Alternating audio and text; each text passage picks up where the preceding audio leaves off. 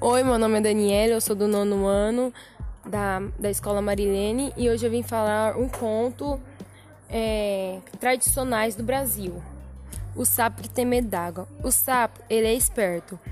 É, um homem agarrou ele e levou para sua filha brincar. Só que sua filha judiava muito dele.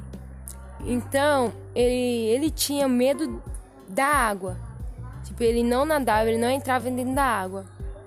É, eu, eu recomendo esse livro para vocês porque tem vários contos, tem muitos contos e você pode escolher o tanto que vocês quiserem.